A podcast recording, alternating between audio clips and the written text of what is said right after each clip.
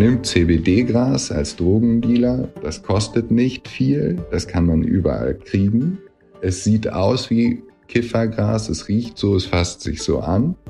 Und man trägt dann äh, eben ebenfalls sehr günstig zu erwerbende, meist in China hergestellte chemische, synthetische Cannabinoide auf dieses Gras auf, so dass es eben doch anfängt, psychoaktiv zu wirken. Das Problem ist nur, dass eben mit diesen synthetischen Cannabinoiden teilweise überhaupt nicht zu spaßen ist.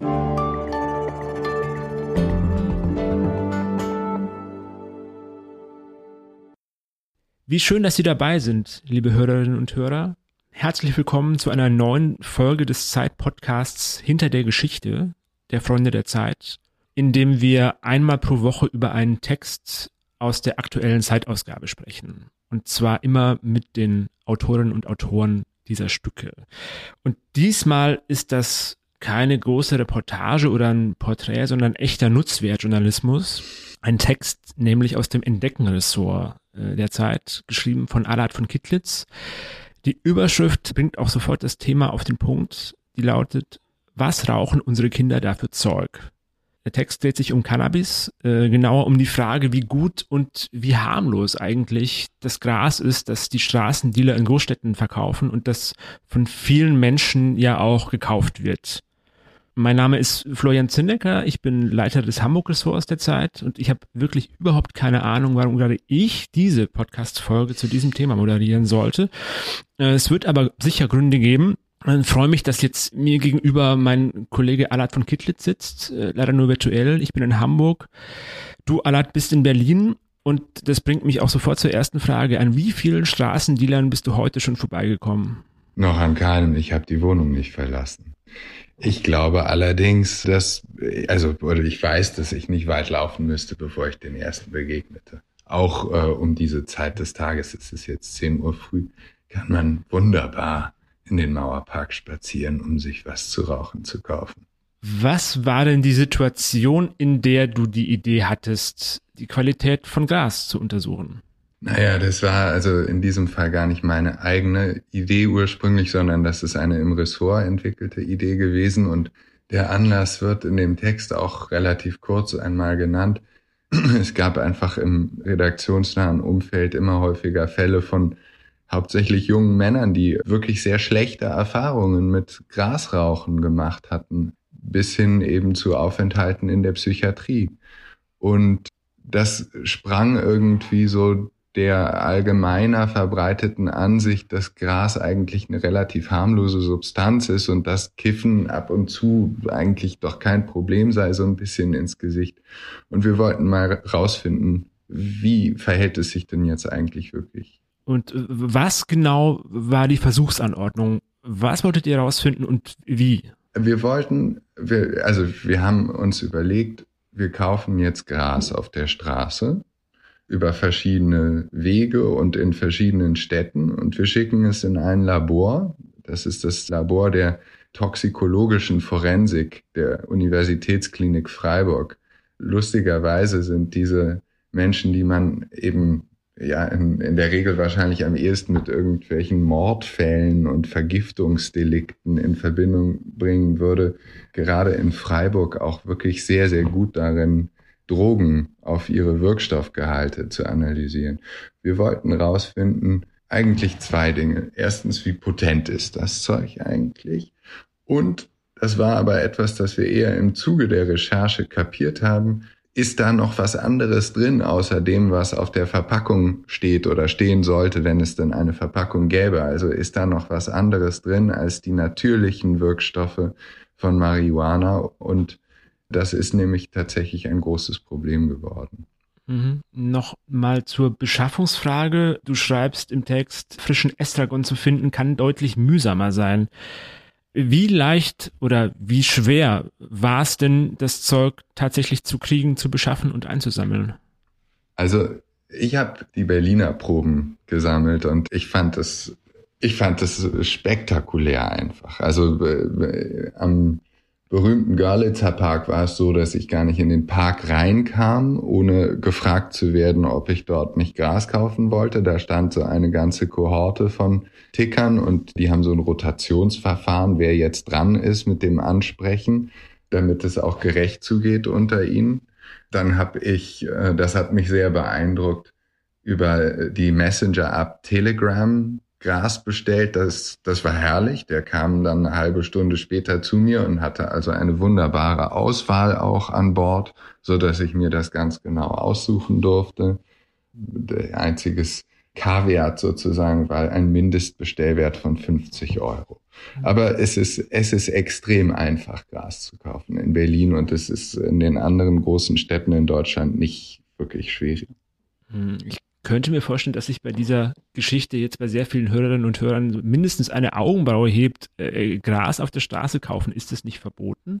Ehrlich gesagt haben wir da noch nicht mal unseren Justiziar konsultiert. Also ich gehe stark davon aus, dass ich im Zuge der Recherche ohnehin die Erlaubnis dazu habe, aber es ist außerdem inzwischen so, dass, also ich bin, ich bin tatsächlich nicht hundertprozentig firm, aber es ist so, dass man sozusagen, wenn man von der Polizei erwischt wird beim Graskaufen hier in Berlin, was passiert ist, die Polizei kassiert das Gras, dann wird irgendeine Art von Verfahren eingeleitet und es ist aber von vornherein klar und ich glaube sogar ähm, irgendwie auch nicht ususmäßig, sondern reglementsmäßig klar, dass dieses Verfahren eingestellt wird.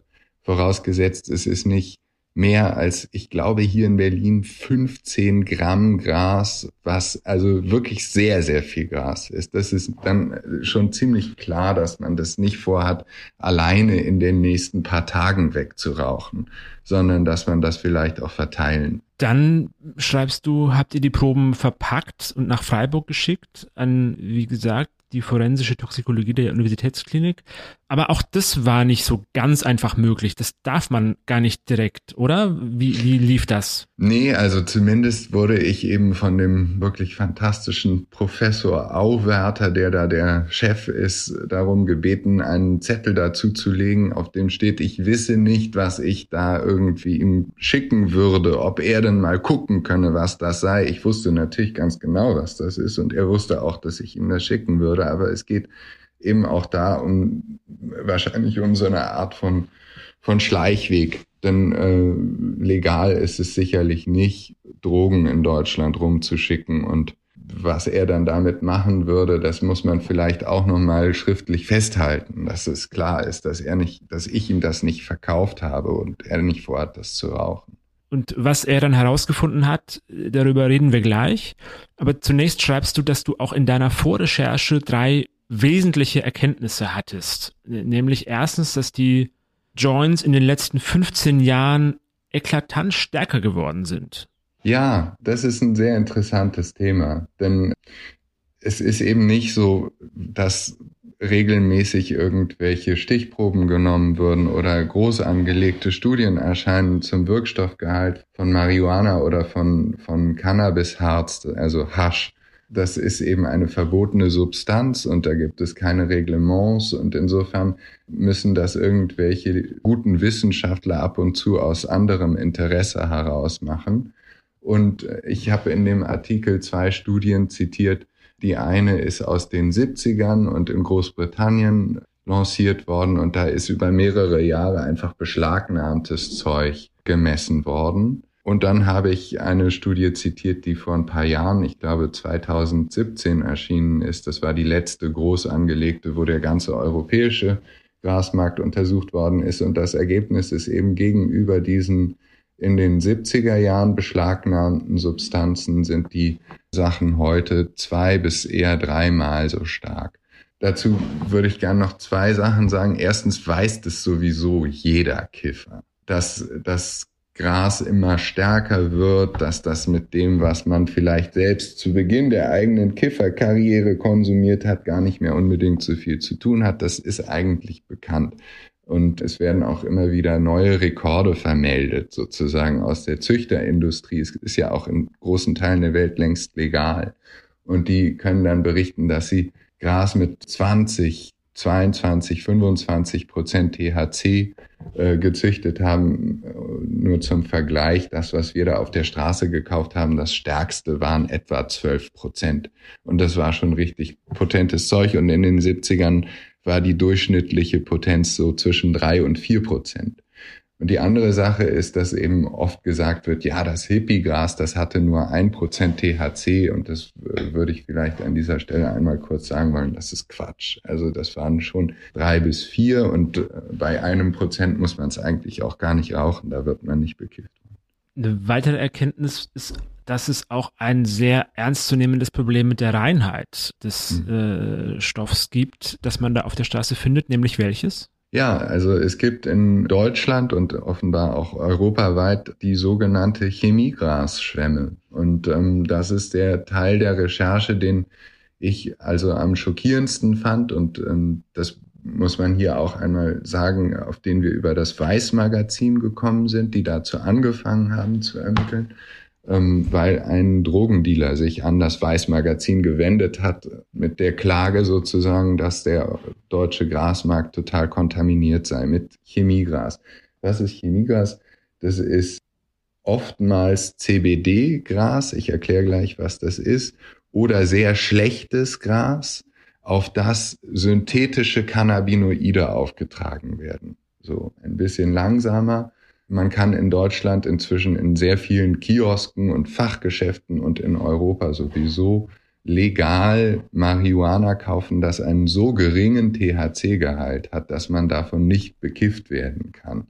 Das, das nennt sich CBD-Gras. Genau, CBD-Gras oder das gibt es auch als CBD-Öl. Das wird verkauft, weil es die Leute angeblich beruhigt, wenn sie es konsumieren. Das hat angenehme, aber nicht ähm, sozusagen psychoaktive äh, Wirkstoffe. So, und dieses Gras ist sozusagen auch in seiner Herstellung offenbar nicht besonders teuer, so dass man, das ist jetzt sozusagen der Trick, man nimmt CBD-Gras als Drogendealer, das kostet nicht viel, das kann man überall kriegen. Es sieht aus wie reguläres, also wie Kiffergras, es riecht so, es fasst sich so an und man trägt dann eben ebenfalls sehr günstig zu erwerbende, meist in China hergestellte chemische, synthetische Cannabinoide auf dieses Gras auf, so dass es eben doch anfängt, psychoaktiv zu wirken. Das Problem ist nur, dass eben mit diesen synthetischen Cannabinoiden teilweise überhaupt nicht zu spaßen ist. Das heißt, es gibt kein Reinheitsgebot für Gras? Natürlich, nat natürlich nicht. Wie, wie, wie könnte es auch? Und dein Text liest sich jetzt ja auch nicht für ein, wie ein Plädoyer für die Legalisierung. Aber wären diese beiden Probleme, nämlich die, die Stärke und, und die Reinheit, wäre das anders, wäre das einfacher, übersichtlicher, äh, wenn es legal wäre, weil es dann Regeln geben könnte? Ja, also ich, ich will auch nur einmal klar sagen, dass das auch umgekehrt überhaupt kein Plädoyer gegen die Legalisierung sein soll, dieser Text, sondern ich, ich glaube, dass die Frage nach der Legalisierung eine, ein ganz anderes Fass ist, das ich überhaupt nicht aufmachen wollte in dem Text. Natürlich ist es so, wenn man sagt, Gras kann in der Apotheke gekauft werden, und es gibt äh, sozusagen kontrollierte, reglementierte Züchter, die das liefern, so wie das ja übrigens schon längst der Fall ist in Deutschland, nur dass eben nicht jeder in die Apotheke gehen kann, sondern nur die Leute, die es verschrieben bekommen haben. Dann wären natürlich zwei Probleme gelöst. Erstens könnte man sagen, das Gras darf nur so und so stark sein. Und zweitens, äh, das Gras soll eben nicht irgendwie mit diesen synthetischen Cannabinoiden kontaminiert sein, die eben zwei Probleme haben. Erstens, wenn sie ungleichmäßig aufgetragen sind, dann knallt man sich auf einmal eine viel, viel höhere Dosis rein, als man beabsichtigt hat. Und die fahren eben die Rezeptoren im Gehirn auch viel stärker an als das reguläre THC, so dass man, wenn man Pech hat, aber darauf kommen wir sicherlich gleich eben auf einmal in der Psychiatrie landet oder noch viel schlimmer auf der Intensivstation.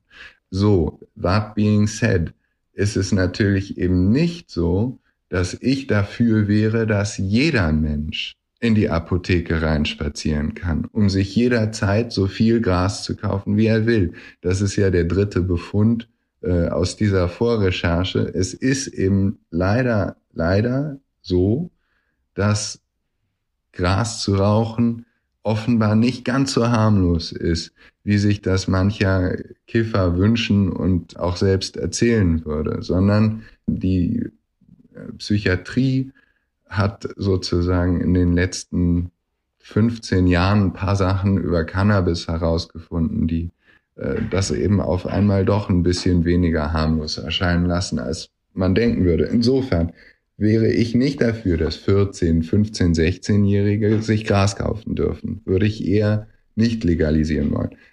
Um das kurz abzuschließen, die gehen dann eben wieder zum Ticker auf der Straße, wenn sie das doch wollen. Und insofern lässt sich das Problem nicht aus der Welt schaffen durch Legalisierung, aber es ließe sich vielleicht eindämmen. Du stellst ja ausdrücklich die Frage im Text, muss man sich also Gedanken machen, wenn der Sohn oder die Tochter kifft?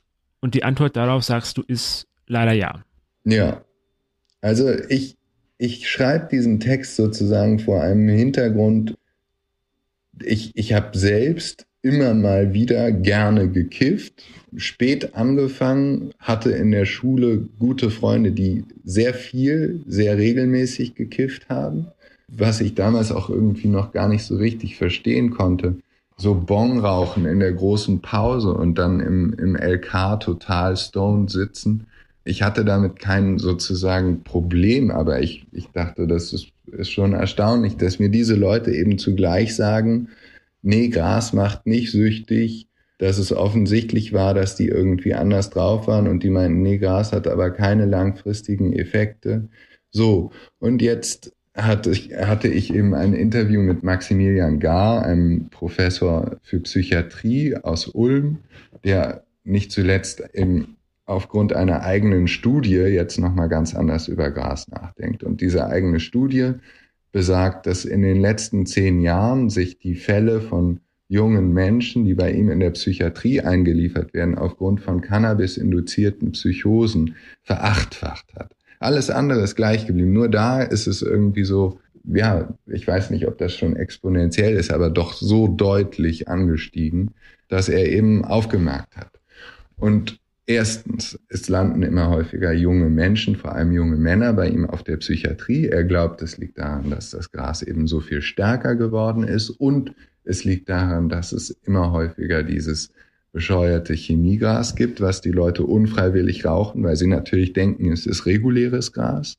Und die zweite Sache ist, dass er eben mir eine Studie nochmal dann gezeigt hat, die jetzt gerade erst erschienen ist und die besagt, dass regelmäßiger Cannabiskonsum zu mehr oder minder, das ist so ein bisschen auch eine Glückssache, schweren neurologischen Folgen führt einer Ausdünnung der Hirnlappen, also die wir offenbar, auch wenn sie so jämmerlich klingen, dringend brauchen, um uns konzentrieren zu können, um neue Dinge lernen zu können.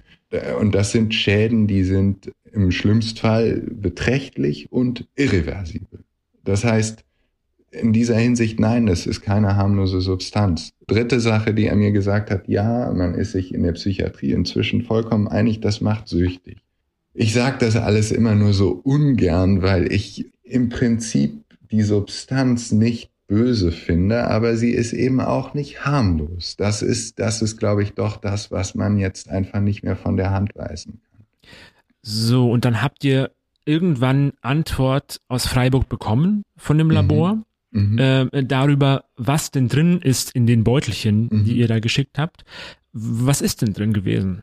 Ja, das war ziemlich spektakulär, fand ich ehrlich gesagt. Also wir haben zehn Proben gekauft und wir haben fünfmal haben wir reguläres Gras bekommen. Also wirklich nur in der Hälfte der Fälle. Und dann haben wir viermal, äh, und da muss ich sozusagen auch meinen Hut ziehen vor der Geschäftstüchtigkeit dieser Ticker, CBD-Gras verkauft bekommen. Also keine Ahnung, wo die das her hatten. Vielleicht im Kiosk gekauft oder vielleicht auch in großen Mengen irgendwoher bezogen, aber das ist eben dieses völlig harmlose Kraut, das niemanden bekifft macht, das genauso ausschaut wie Gras, aber viel weniger kostet. Also die haben da eine schöne Marge gemacht.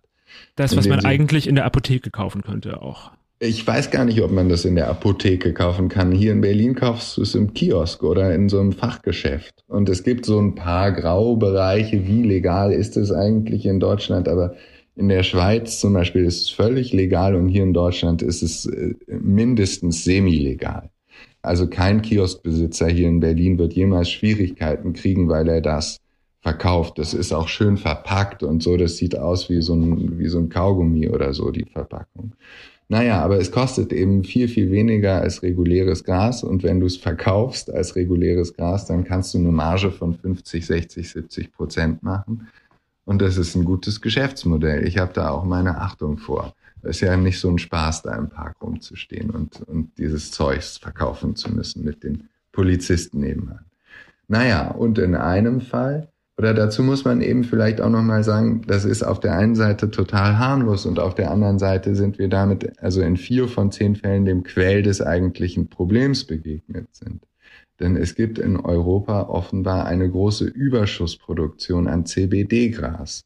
Man wird es nicht so richtig los. Und eine Möglichkeit, es abzusetzen, ist eben dieses CBD-Gras mit synthetischen Cannabinoiden zu besprühen und es dann als reguläres Gras zu verkaufen. Und das ist uns in einem Fall eben auch begegnet. Eine von den zehn Proben, die wir gekauft haben, war Chemiegras. Das haben wir in Leipzig verkauft bekommen. Und da drauf war ähm, eine Substanz, die heißt, ich hoffe, ich sage es jetzt richtig, MDMB4-Pinaca. Was ist das? Ähm, das ist ein synthetisches Cannabinoid, das in äh, Deutschland längst verboten ist, das in China vermutlich hergestellt worden ist. Und man muss es sich so vorstellen, du kaufst halt irgendwie einen Haufen Chemiegras, tust es im Zweifelsfalle in einen Betonmischer und dann äh, sprühst du das als Aerosol, dieses Chemiegras darüber, während, während das Gras da in den Betonmischer hin und her purzelt. Wenn du Pech hast, als Konsument ist der Typ, der das aufträgt, nicht besonders sorgfältig und sprüht die halbe Dose auf einen ganz kleinen Teil dieses Grases und den Rest verteilt er angemessen, aber du hast dann auf einmal eben eine sehr, sehr, sehr starke Dosis von einer sehr, sehr potenten Substanz auf einer ganz geringen Menge von CBD-Gras. Und der Effekt ist mindestens ein schlechter Trip, im schlimmsten Fall Intensivstation und Tod. Also es sind in Europa in den letzten fünf Jahren Dutzende von Fällen dokumentiert worden, wo man sagt, wir bringen den Tod dieses jungen Menschen in eine direkte Verbindung mit dem Konsum synthetischer Cannabinoide. Ob das der Auslöser gewesen ist, lässt sich äh, sozusagen ex post nie einwandfrei rekonstruieren, aber es ist eben offensichtlich teilweise hochgefährlich. Und diese Substanz, die wir gefunden haben, MDMB4 äh, Pinaca, ist allein im letzten Jahr für zwölf Todesfälle in Europa verantwortlich gemacht worden. Neben all den anderen armen Menschen, die da in der Psychiatrie landen, weil sie irgendwie das Gefühl haben, sie werden verfolgt oder ihr Herz explodiert gleich oder sie sind auf einmal doppelt oder was einem sonst so passieren kann, wenn man eben mit einer Substanz in Berührung kommt, die nicht die ist, von der man gedacht hat, dass sie es sei. Das heißt, für den äh, Verbraucher, die Verbraucherin ist es völlig unklar, was man kriegt, wenn man loszieht, um sich was zu besorgen. Ja, das ist so ein bisschen die bittere Lektion der Geschichte. Ich glaube, dass sehr viele ähm, Raucher hier in äh, Deutschland, die regelmäßig rauchen, sowieso ihre Quellen haben, auf die sie sich verlassen und nicht so viel auf die Straße gehen. Aber gerade eben die jungen Anfänger, gehen vielleicht zum ersten Mal in den Park oder irgendwelche Touristen oder Gelegenheitskiffer. Und da muss man sagen, nein, keine Ahnung, was du da vertickt bekommen wirst. Ist halt so. Also äh, die Wahrscheinlichkeit, dass es reguläres Gras ist, beträgt, so sagt unsere Mini-Studie, die viel zu klein ist, um irgendwelche wirklichen Aussagen treffen zu können, aber in unserer Mini-Studie 50 Prozent in 40 Prozent der Fälle wirst du halt was rauchen und dann wird dir hoffen, hoffentlich die, äh, der Placebo-Effekt das Gefühl geben, du hättest dich jetzt gerade schön bekifft gemacht. Und wenn du richtig Pech hast, dann rauchst du halt in einem von zehn Fällen irgendwas, das, ähm, das sich so anfühlt wie eine, wie eine hässliche Simulation im Bestfall. und im schlimmsten Fall irgendwas, was dich dann halt in die Psychiatrie oder in die Klinik bringt. Und diese Studie, die ihr gemacht habt, ist in deinem Text sehr, sehr schön ausführlich erklärt in Länge und Breite. Und ich kann Ihnen, liebe Hörerinnen und Hörer, die Lektüre des Textes wirklich sehr empfehlen, auch dann, wenn Sie mit diesem Thema bisher nur sehr am Rande oder gar nichts zu tun hatten. Äh, wirklich sehr, sehr interessant. Wo Sie die aktuelle Ausgabe der Zeit mit diesem Text finden, wissen Sie ja im Handel oder gerne auch in Ihrem Briefkasten. Das würde uns natürlich sehr freuen. Und äh, an dich, lieber Allard, habe ich jetzt nur noch zwei Fragen zum Abschluss, nämlich sind bei eurer Recherche Menschen zu, zu Schaden gekommen? Nicht, dass ich wüsste, nein. Wir haben das ja alles, also ich, ich nehme stark an, dass die in Freiburg wirklich nur mit Chemie und, und äh, Laborutensilien testen und nicht irgendwelche humanen Probanden haben, die das rausfinden müssen, was da drin ist. Und letzte Frage, Hast du, habt ihr das Geld für das Gras als Spesen abgerechnet? Und wenn ja, mit welchem Verwendungszweck? Ja, ich freue mich schon wahnsinnig auf diese Spesenrechnung. Ich werde das alles in äh, großer Explizitheit auflisten, was ich da wo gekauft habe. Aber geschrieben habe ich sie noch nicht. Vielen Dank, lieber Alat. Das war sehr, sehr interessant. Vielen Dank auch Ihnen, liebe Hörerinnen und Hörer. Was auch immer Sie am Wochenende machen, machen Sie es gut, seien Sie vorsichtig aber genießen Sie es. Bis zum nächsten Mal. Tschüss.